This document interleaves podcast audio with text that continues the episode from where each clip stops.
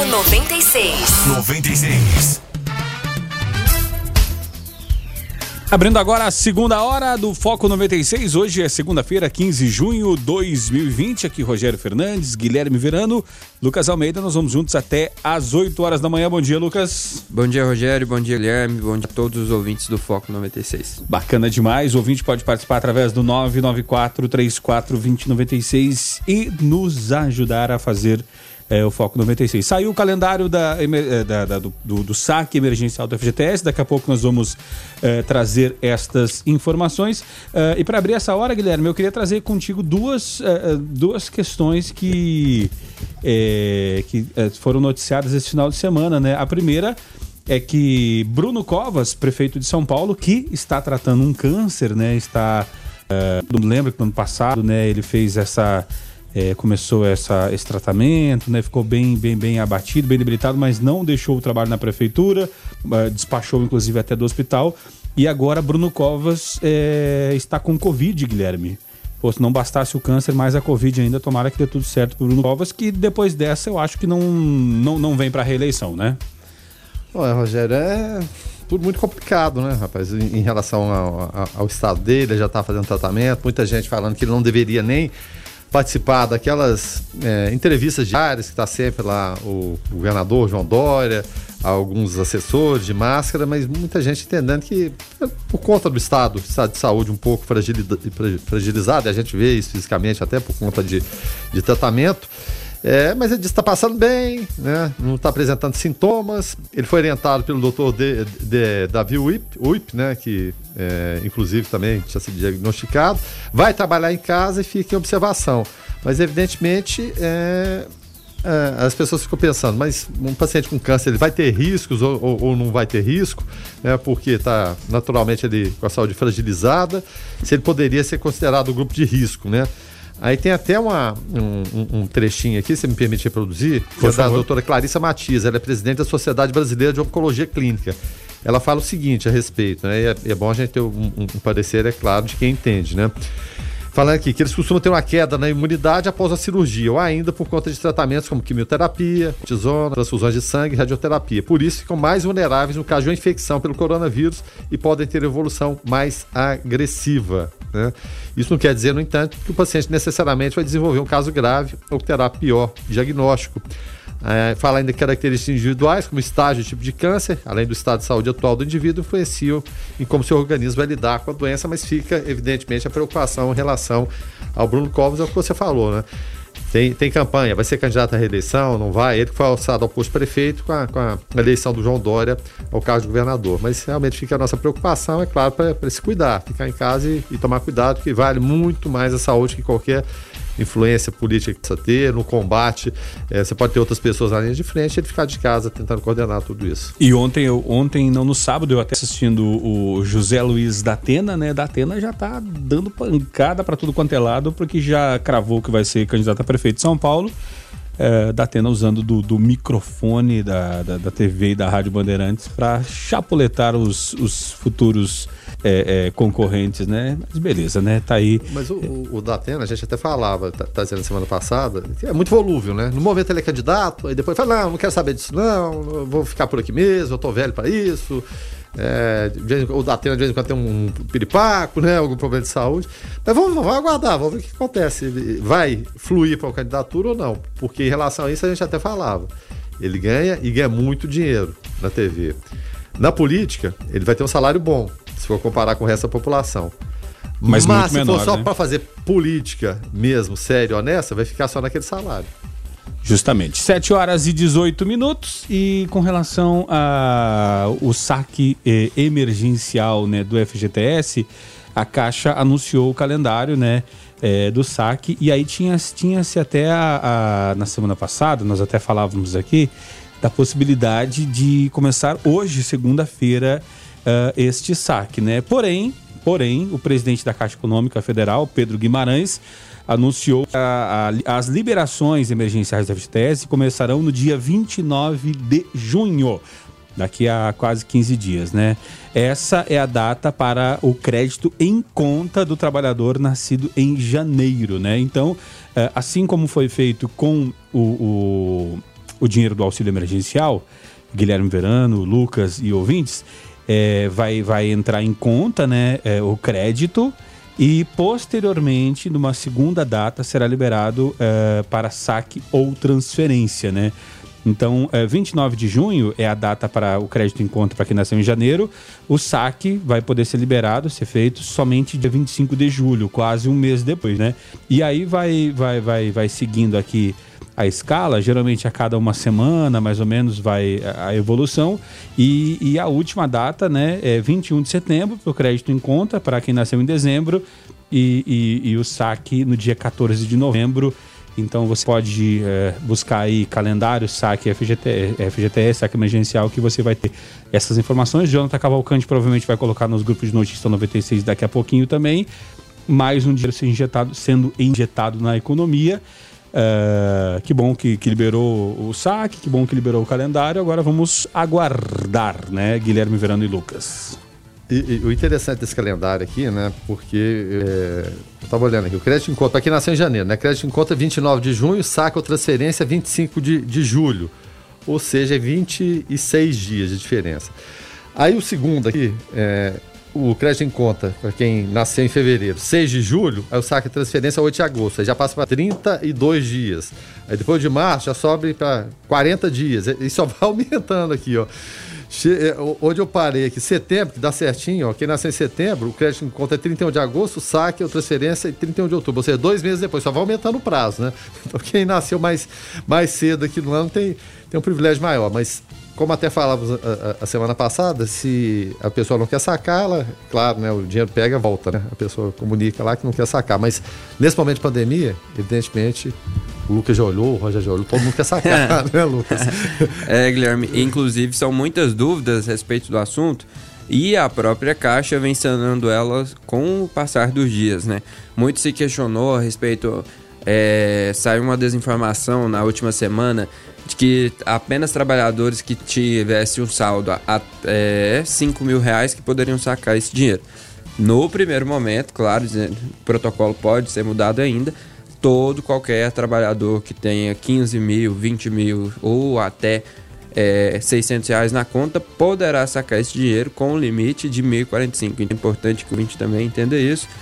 E, claro, ressaltar que todo e qualquer trabalhador vai ter direito a esse benefício a partir do, do calendário estabelecido pela Caixa. Que no começo seria hoje, como a gente trouxe semana passada, que começaria a ser disponibilizado o, o dinheiro hoje. Né? As movimentações só poderiam ser feitas via aplicativo e o saque apenas para o dia 15 de julho. Agora, com um calendário estabelecido, as datas modificam. Tá certo. É, logo, logo, o Jonathan Cavalcante vai estar tá dando essa informação junto com o Lucas Almeida lá no grupo de Notícia 96. Se você ainda não segue, é, por favor, é, se você quiser o link, comunique aqui.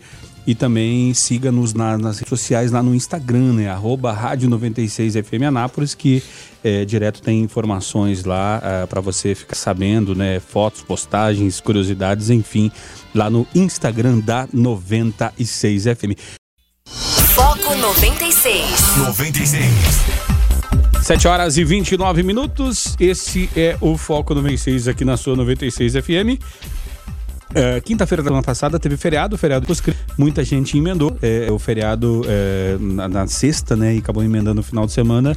É, Lucas Almeida, já temos é, o balanço da PRF com relação a, a, como foi essa operação do feriado de Corpus Christi? Isso mesmo, Rogério. A gente teve um aumento de um fluxo de 30% nas rodovias goianas. Vários acidentes foram registrados, 21 ao todo. 21 feridos também e 4 mortes. O feriadão teve aplicadas 2.544 notificações de multas por infrações diversas, em que 200 motoristas foram autuados por não usarem o cinto de segurança. 527 condutores foram flagrados em ultrapassagens proibidas, 43 motoristas foram reprovados no teste de alcoolemia, 23 pessoas foram presas por crimes diversos e 177 veículos foram apreendidos. As informações são da Polícia Rodoviária Federal. O pessoal insiste né, em beber e dirigir, mas é, é complicado, né? É, uma, uma situação também é que no interior do estado vários registros de aglomerações, principalmente em Aruanã. O pessoal é, filmou e registrou, né? Tem até um movimento nas redes sociais de quem for à quarentena, é divulgado lá. E vários registros no interior do estado de Goiás em que há várias aglomerações foram registradas nesse feriado. 7 horas e 31 minutos. Foco 96. 96.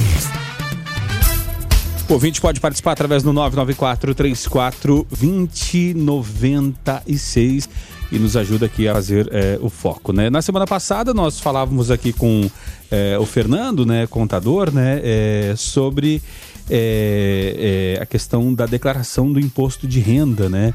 é, muito, muita gente é, que, que tem, que, que, que não se enquadra lá, né? Não é, passa do, dos 28, não passa a renda dos 28.559 reais, às vezes, Guilherme Verano, Lucas, pensa que não é obrigado a fazer a declaração. De fato, não é obrigado a fazer. Porém, a dica que fica, né? É que se você teve é, é, deduções na fonte, é, imposto de renda é, retido na fonte, por mais que você não, não, não tenha ultrapassado esse limite, é, você tem que fazer a declaração, se você quiser fazer, para receber de volta esse dinheiro que você pagou, né? Então, ele vem em forma de restituição. Então, faça lá, é, não deixe de, de, fazer, porque o prazo está acabando, faltam só 15 dias e, e, e, e falta muita gente ainda tem muita gente ainda que, que ainda não declarou e vai deixar para a última hora, provavelmente, né, Lucas? Sim, é... e só para deixar claro, quem é obrigado a declarar? Recebeu mais de 28.559,70 de renda tributável. Ganhou mais de 40 mil isentos não tributáveis ou tributado. Teve ganho com a venda de bens. Comprovou ou vendeu ações na bolsa. Recebeu mais de 142 mil em atividade rural ou tem prejuízo rural a ser compensado era dono de bens de mais de 300 mil reais. Passou a morar no Brasil em qualquer mês de 2019 e ficou aqui até 31 de dezembro. Vendeu um imóvel e comprou no prazo de 180 dias usando a isenção do imposto de renda no momento da venda. Todas essas pessoas são obrigadas a declarar e são esses o grupo em que é, registra a metade de quem ainda não declarou imposto de renda em 2020. O fato Tem... é que vai, vai, ficar muita gente para trás, né? Uhum. E na última hora depois reclama, né? Ah, o site está pesado, que não sei o quê. Não muda a história. Né? Semana que vem a gente vai estar aqui falando a mesma coisa e na outra também no encerramento não muda a história. E no dia que encerrar a gente vai trazer quem não declarou o imposto de renda e aí isso porque o prazo se estendeu, né? Sim, justamente. Então, enfim, né? 7 horas e 34 minutos, né? O 20 pode participar aqui através do 994 34 uh, 2096. Mais alguma informação a respeito disso, Lucas? Não, tem uma informação agora nova, o ouvinte trouxe pra gente aqui. Avenida Basílio, entre a Marreta e a Avenida Brasil, ali está jogando, tá com água jorrando, seguindo o ouvinte, né? Falta lugar, falta água em alguns lugares, em outros está jorrando água. Você então que vai que vai descer ali do caldo de cana do beijinho doce, vai virar à esquerda na, na no sinaleiro à esquerda ali para seguir é, para JK, né, ali para Vila Formosa, ou fazer o retorno para voltar para o Detran ali, é, fique atento que tem um córrego ali, tá jorrando água ali, então é, faça o retorno, volte, vem aqui pela, pela Praça do Ancião, ou vai lá no Hospital Municipal, faz a volta, é, evita passar por ali, até vai que você lavou o carro agora de manhã também, né, não quer sujar o carro, enfim, é, não, não tenta, tenta evitar aí para para não ter esse tipo de problemas, tá? 7 horas e 35 minutos. Foco 96. 96. E o Gilmar Mendes, né? O ministro Gilmar Mendes classifica invasão de hospitais como crime, né? É, já Carlos Bolsonaro reage, Guilherme Verano. É, é, o pedido de, do presidente Jair Bolsonaro, né, a seguidores para entrarem em hospitais públicos e filmarem os leitos de UTI provocou reação do ministro Gilmar Mendes do Supremo Tribunal Federal. O comentário feito por Bolsonaro em uma transmissão no Facebook na última quinta-feira, né? É, o vereador Carlos Bolsonaro, do Republicanos, né? O, agora não sei se é o 01, 02 ou 03, por sua vez, defendeu a sugestão feita pelo pai. No domingo, Gilmar Mendes foi às redes sociais para criticar o pedido do chefe do executivo eh, e falou o seguinte: invadir hospitais é crime, estimular também. O Ministério Público, né, é, é, a PGR e os MPs estaduais devem atuar é, imediatamente. É vergonhoso, para não dizer ridículo, que agentes públicos se prestem a alimentar teorias da conspiração colocando em risco a saúde pública, fecha aspas, escreveu eh, o ministro Gilmar Mendes no Twitter, né? Já já uh, o, Carlos Bolsonaro, filho do presidente da República, defendeu o recado do pai na mesma rede social e falou o seguinte: abram-se aspas. Só um bandido ou um doente mental para minimamente crer que o presidente incentivou invasão a hospitais ao invés de entender que o citado foi para que os cidadãos cumpram seu direito de fiscalizar os gastos públicos fecha aspas, afirmou o vereador. Né? Será que Carlos Bolsonaro aqui chamou é, Gilmar Mendes de bandido ou doente mental? Não estou dizendo isso, mas que ficou engraçado essa troca de farpas via Twitter. Ficou e, e assim, né? Tem tanta coisa, né? Assim, não tem nada acontecendo no Brasil, né? E aí o pessoal fica discutindo via Twitter, né? Ah, vamos caçar o que fazer também, né? Ô, ô, Rogério, assim, impressionante, rapaz, é você ter fato, você ter postagem, ter filmado, e não, filmagem não só do presidente Bolsonaro, de vários polícios, e, e né, é, quando você tem que explicar uma coisa que você fala depois, cara, é, é, é porque alguma, algo foi mal colocado, evidentemente foi mal, mal colocado. Foi um estímulo, claro. Ou, ou, ou tô ficando maluco, ou será que eu sou bandido também? E não precisa ser só o Gilmar Mendes, não. E tem muita gente, tem várias restrições de Gilmar e eu tenho também qualquer um de bom senso vê que não, não, é, não é o lógico. E o Carlos Bolsonaro vai para defender. Que, Carlos, que credibilidade tem Carlos Bolsonaro para falar alguma coisa? Meu Deus do céu. Aí vai falar, ah, mas ele conseguiu eleger o pai. Ótimo, conseguiu, realmente foi um, um grande mérito, não se sabe como, mas elegeu. Mas, como você disse, Rogério, a gente tem tantos outros assuntos mais sérios para tratar, e todo dia é um fala, é, aí desmente, fala, desmente de, de, de, relações de polícia o tempo todo, que a gente fica por entender. É foguetório em cima do Supremo, aí prende o cidadão, o cidadão tinha atacado a enfermeira, aí pega, solta o cidadão, e a gente fica nesse vai e volta, aí vai trabo, participa de movimento, ataca ministro Supremo de novo. Fica uma coisa incontrolável. A gente tem tanta coisa para gerir e, e, e, parece que é, a gente quer só lidar com um ataque de um lado e de outro de rede social. Um faz uma coisa, o outro usa, o outro defende, e o tempo vai passando e as ações práticas não são tomadas. E o Brasil vai, vai se afundando. Eu acredito que vai Weintraub, não quero ser mãe de NAC não, mas eu acho que não passa dessa semana, porque não tem condição, mais uma vez, ele participar de um evento, mais uma vez sem máscara, muita gente sem máscara, e atacar novamente o Supremo. Os generais, mesmo aqueles mais ali do núcleo próximo ao Jair Bolsonaro, o presidente Jair Bolsonaro, não estão aguentando mais né, esse tipo de situação. E o próprio presidente Jair Bolsonaro também disse que não ficou muito satisfeito. Vai entrar querendo fazer aquela média, né? A média é o quê? Vão atacar que eu faço média com o presidente. Mas parece que até nisso ele passou, passou do limite. Então ficou a situação de é, muita coisa prática, pouca coisa prática acontecendo e muito blá blá blá e muita conversa de um lado ou de outro. Isso é, é, é triste de se ver e gente morrendo, gente morrendo por conta da gripezinha. Inclusive, é, como disse Guilherme Verano aqui, só para situar quem pegou a conversa pelo meio, né, o, o ministro da Educação, Abraão Entraub, ele participou no domingo de um ato é, de apoiadores do presidente Jair Bolsonaro na esplanada dos ministérios em Brasília. O Entraub estava sem máscara, assim como a maioria dos, é, a maior parte dos manifestantes. É, o ministro provocou aglomeração, cumprimentou, tirou fotos e abraçou as pessoas. Vale salientar que no Distrito Federal, quem não usa máscara em áreas públicas pode ser multado em até dois mil reais, além de responder pelo crime de infração de medida sanitária a pena nesse caso pode chegar a um ano de prisão. Uh, e só para não dizer que não falei das flores, né, em São Paulo também eh, teve manifestações também. contra governo e muita gente sem máscara também. Então, eh, são os sujos falando dos mal lavados, né? Foco 96. 96. O ouvinte participa aqui através do 994-34-2096. O Vanderlei falou o seguinte: Bom dia. Olha, Posso parecer tendencioso, mas não vi nada, não vi na fala do presidente em nenhum momento algum resquício de incentivo à invasão de hospitais. Entendi que ele é, disse que qualquer cidadão tem o direito de fiscalizar e se inteirar da real situação da ocupação dos leitos de hospitais. Aliás, se tivéssemos uma imprensa realmente comprometida com a informação real, não precisaria do presidente fazer tal pronunciamento. A imprensa o faria por si só. Tem pessoas morrendo e tem pessoas interessadas nessas mortes. Lamentável, disse o Vanderlei. É, a gente trouxe aqui a informação dando os dois lados, né? O que disse Gilmar Mendes e o que disse também Carlos Bolsonaro, né? Então, Gilmar Mendes falando é, é, contrariando o presidente, Carlos Bolsonaro defendendo o presidente, fizemos o nosso papel aqui de dar voz aos dois lados. Agora, é, é essa, essa situação aqui, como a letra trouxe, de é, ter, ter, ter, pessoas interessadas nas mortes, é, dizendo que, que, a, que a imprensa é tendenciosa, eu acho que, assim, não, não sei se cabe, não sei se cabe porque é, todos os setores estão perdendo dinheiro e a imprensa, né, assim, falando de modo, de modo bem, bem aleatório, assim como está dizendo o Vanderlei, a grosso modo, está perdendo muito dinheiro também, porque é um, é, é, um ciclo vicioso, né?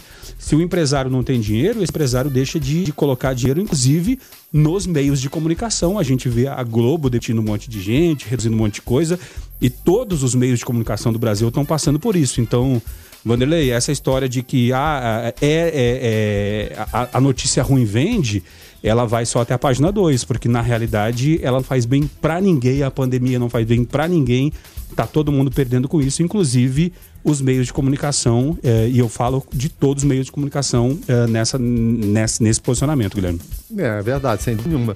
E, e, principalmente se a gente tivesse ministro da saúde, porque é inacreditável que não temos ministro da saúde. A gente tem um general que está ocupando a pasta. Ele não é especialista da área. Ele pode ser especialista em várias outras áreas, mas ele não é ministro da saúde. Então a gente tem dois ministros da saúde que saem no momento desse é inacreditável. Então esse papel de fiscalização, ele cabe quem? Presidente está lá em cima, ótimo. Mas basicamente é o quê? A Ministério da Saúde ser transparente, mostrar as informações, houve a tentativa de ocultar informações como se isso fosse debelar o, o, o, problema.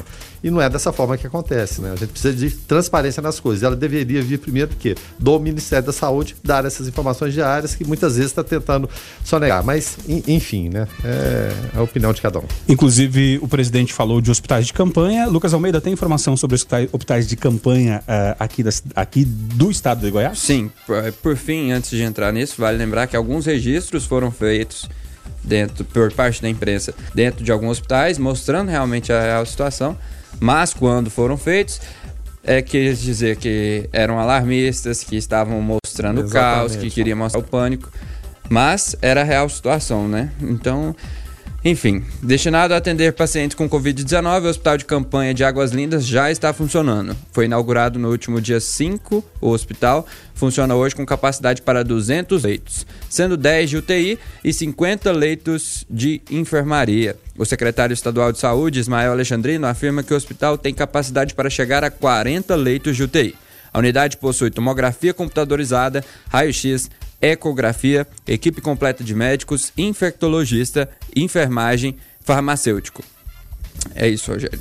Tá certo, então vamos aguardar, né, para ver se esse hospital de campanha de Águas Lindas, é inclusive lá onde o presidente Jair Bolsonaro deu uma escorregada, né? Quase caiu. Né? É, não, chegou a cair, caiu. mas, mas foi, foi, foi ampla, logo, logo, logo foi é, juntado do chão, né? O presidente já pensou se cai, machuca, tá louco, tem que tomar cuidado, presidente. Vai pisar no barro, leva a sua bota sete léguas, né? É, exatamente. É, é agora, em relação ao hospital de campanha, ele foi construído rápido, só que a operação dele demorou demais. A Sim. E agora você vê, tem capacidade para 200. Estão funcionando quantos na prática?